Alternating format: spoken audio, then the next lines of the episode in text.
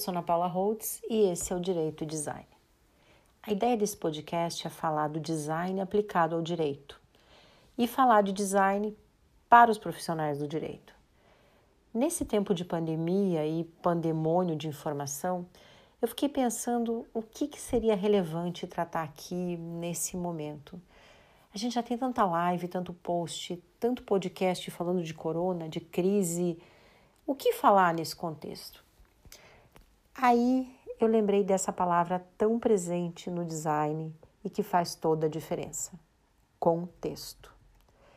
E é isso que a gente está vivendo hoje, um novo contexto.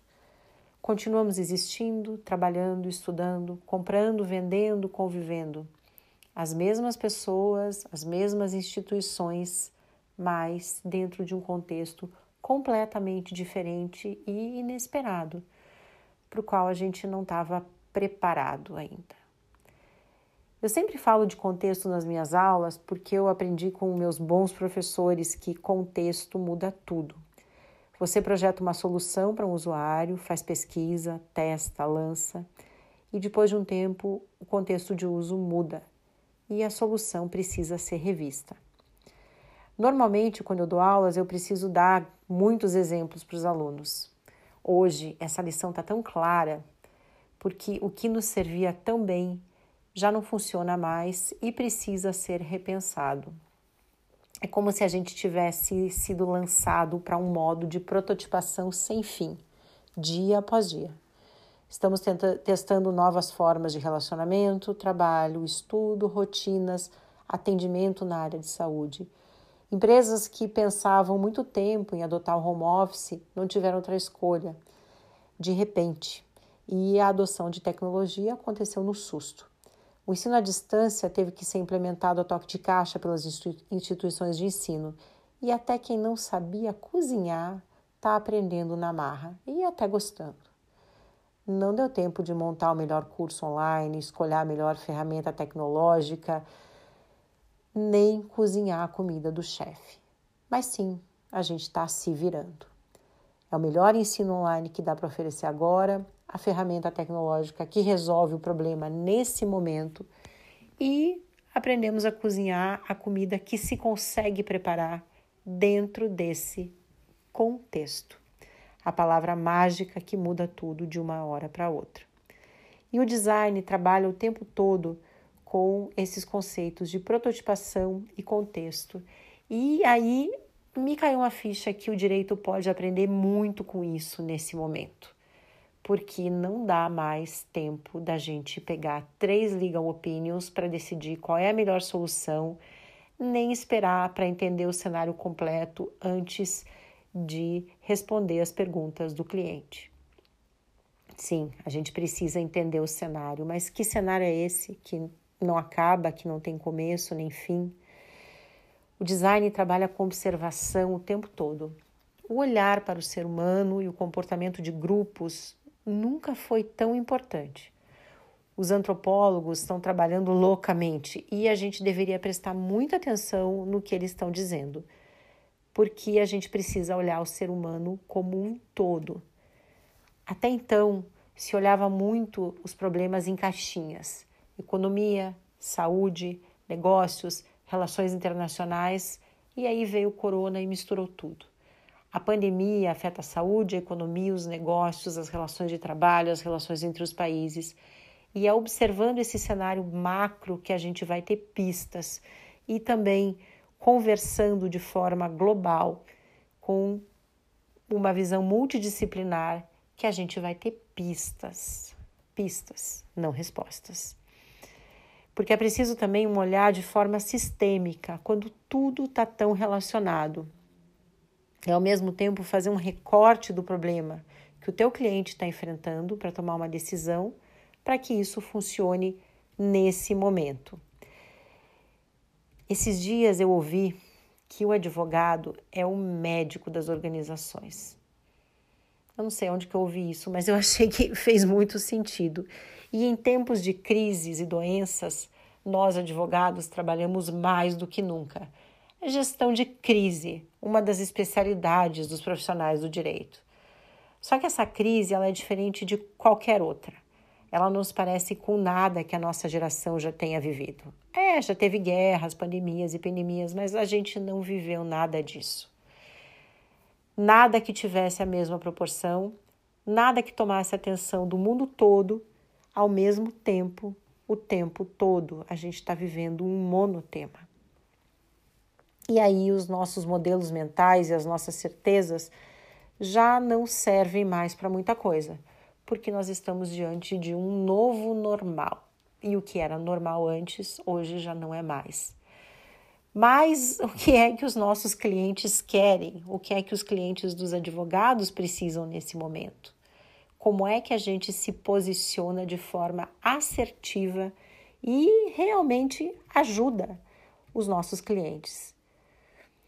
E por que é que uma mentalidade de design pode ajudar os advogados nesse momento? Bom, se a matéria-prima do direito é o caos, a matéria-prima do design é a incerteza. Nos processos de design, a gente trabalha o tempo todo questionando e desenrolando o que está à nossa frente. E esse é o ambiente agora de incerteza. Se o advogado é o médico, nós também precisamos aceitar que o remédio que a gente prescreve tem indicações e sempre tem efeitos colaterais. Não dá para dar uma solução que resolva tudo. E para isso a gente precisa entender que problema o meu cliente precisa resolver agora, que efeitos colaterais da solução podem ser aceitáveis, quais os impactos humanos, financeiros e de imagem essa solução oferece, que riscos o meu cliente prefere correr. É momento de estar junto com o cliente, co-criando, fazendo escolhas. É momento também do advogado avaliar o patrimônio contratual desse cliente, todo o acervo de direitos e obrigações, mas de uma forma sistêmica. Porque o advogado que trabalha junto, que já tem uma parceria, consegue elaborar e consegue entender isso. Nós estamos enfrentando um tema hoje extracontratual, as cláusulas de força maior, quando elas existem, elas não dão conta de tudo.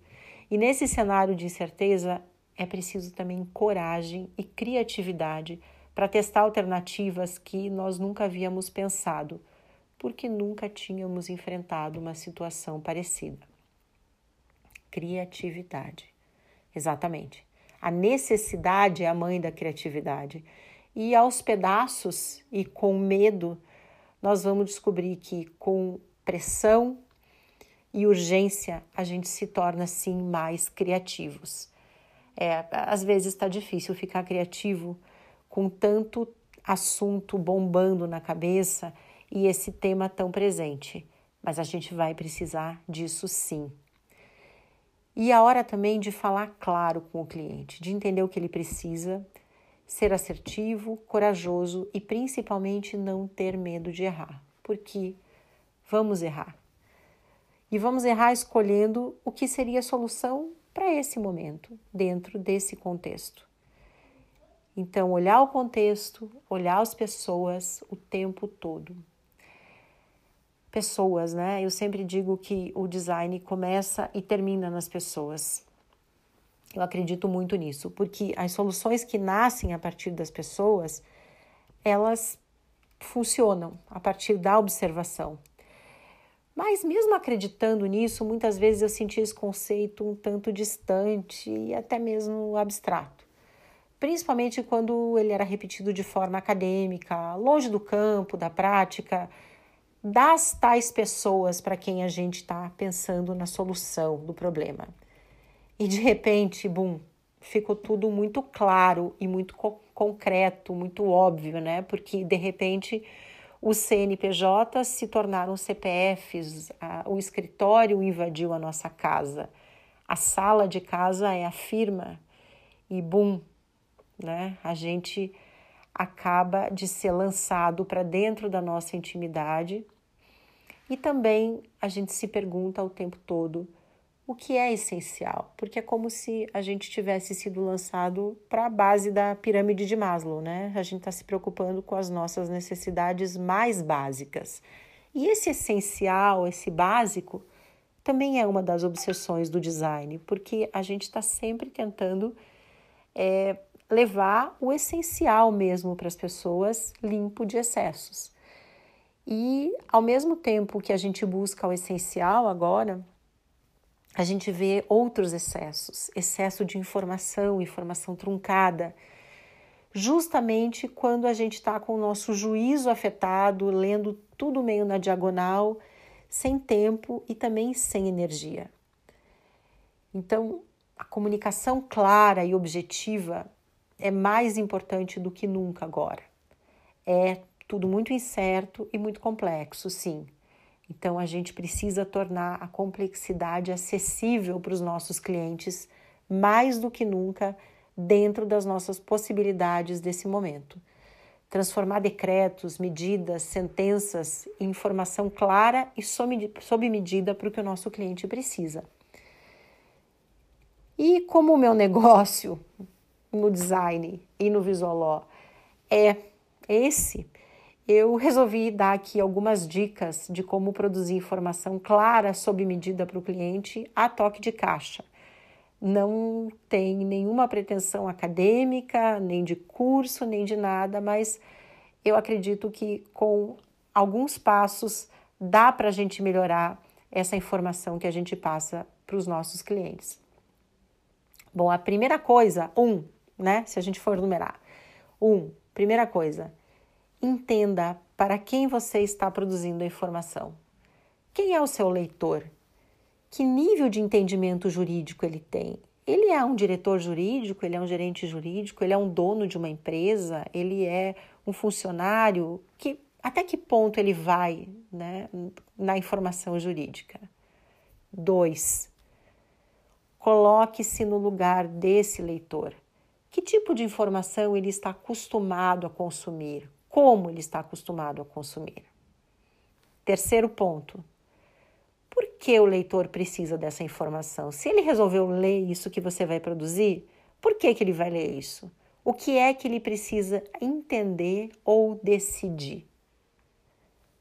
Quarto, pense em escrever para dar autonomia para essa pessoa que está lendo, para que essa informação seja suficientemente clara essa pessoa compreenda tudo e esse tudo seja apenas o que ela precisa saber, sem precisar de maiores explicações. Em quinto lugar, ofereça mais detalhes, sim, em links, referências, fontes. Por favor, cite as fontes, cheque as fontes. Ninguém precisa de mais fake news e é óbvio que um profissional do direito não vai passar fake news, mas é um alento quando a gente vê a fonte embaixo. E se o teu leitor quiser se aprofundar, ele vai escolher um link, uma referência, mas sem que você sobrecarregue esse leitor com isso. Sexto ponto. Visual, como que você transforma isso visual de forma agradável? Não se preocupe com grandes pirotecnias de design gráfico nesse momento. Se você pensar na mensagem clara e trabalhar um bom português objetivo e simples, isso é mais do que meio caminho andado. Mas quer melhorar o visual? Vamos lá. Regrinha primeira, básica, alinhe sempre da esquerda para a direita. É assim que a gente lê, da esquerda para a direita. Escolha uma fonte legível dentro do contexto que essa pessoa vai ler. Ela vai receber por WhatsApp ou vai ler numa tela, num desktop. Escolha uma cor também agradável para contrastar. Use duas cores para contrastar mas não use vermelho, não assuste, não exagere e não use caixa alta. Se você souber usar ícones, usar o Canva, explore, mas pense, dê espaço para a informação principal, para que o mais importante apareça. A gente já está com muito ruído na cabeça para precisar interpretar muita firula. E é isso, um português limpo, claro, sem excessos, sem aditivos. Não transcreva artigos de lei, explique de forma clara, recomenda e principalmente acolha. Eu acho que todo mundo está precisando disso nesse momento acolhimento. Se a gente não pode ter certezas, acolhimento a gente consegue ter. O que é realmente necessário, o que é que a gente precisa no individual e no coletivo. Me parece uma boa ideia também aproveitar esse período para olhar para essas coisas, para dentro da gente e em volta da gente também. Observar. Porque ficou muito fácil entender que a gente está conectado o tempo todo, em grupo, o mundo todo. E se nesse período a gente conseguir aquietar um pouquinho a nossa mente, não ceder ao medo, o medo aparece o tempo todo e o medo tá aí, gente. É, não ceder não é não ter medo, mas é olhar no olho desse medo e dar um baita medo às vezes. Mas se a gente não ceder a ele, e também não ceder a essa tentação de ser super produtivo no caos, né? Porque tá parecendo que tem uma gincana de super produtividade de repente. Quem é que faz mais live? Quem é que escreve mais artigos? Quem é que presta mais contas do que está fazendo? A gente não precisa também fazer isso o tempo todo. Mas a gente precisa de tempo e energia para captar o que é fundamental, para captar a essência disso que está acontecendo em volta da gente, porque depois que isso tudo passar e vai passar, essa nossa percepção do agora vai fazer muita diferença para decidir no futuro. A gente está trabalhando em modo de sobrevivência. Quem tem sorte está se adaptando ao home office. Quem não tem, está fora de casa. Tem gente que nem tem home nem office mora em situação precária, precária emocionalmente e fisicamente também. E tem gente que também não sabe se vai ter trabalho, ou seja, o futuro está suspenso.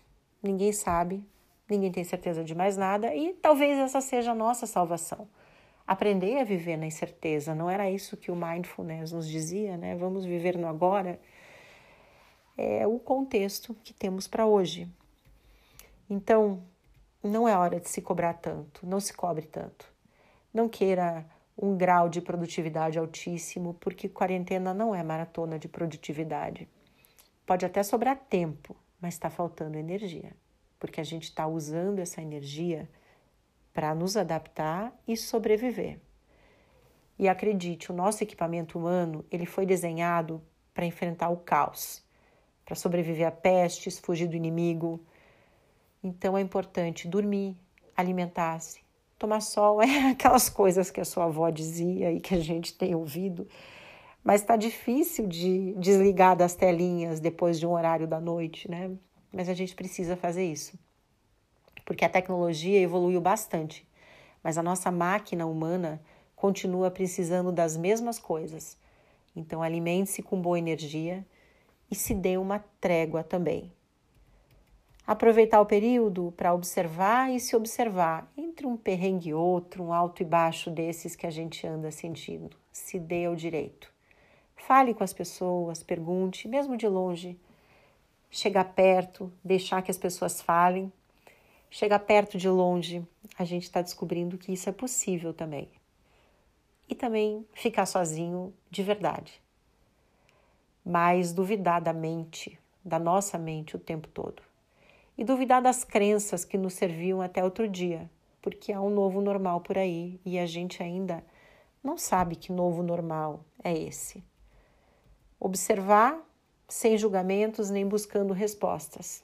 Ouvir, deixar as pessoas falarem, deixar que o nosso interior fale também, porque, embora distantes, estamos próximos e nunca estivemos mais nus. A gente está vendo aí nas lives, nas redes sociais, as pessoas se expondo com menos máscaras. E isso também é uma boa oportunidade para a gente entender o que está em volta da gente. Observar nossos amigos, clientes, as pessoas que trabalham com a gente, para a gente. Pode ser um período muito interessante e que seja tão breve quanto fértil. Fique em casa, cuide-se e conte comigo.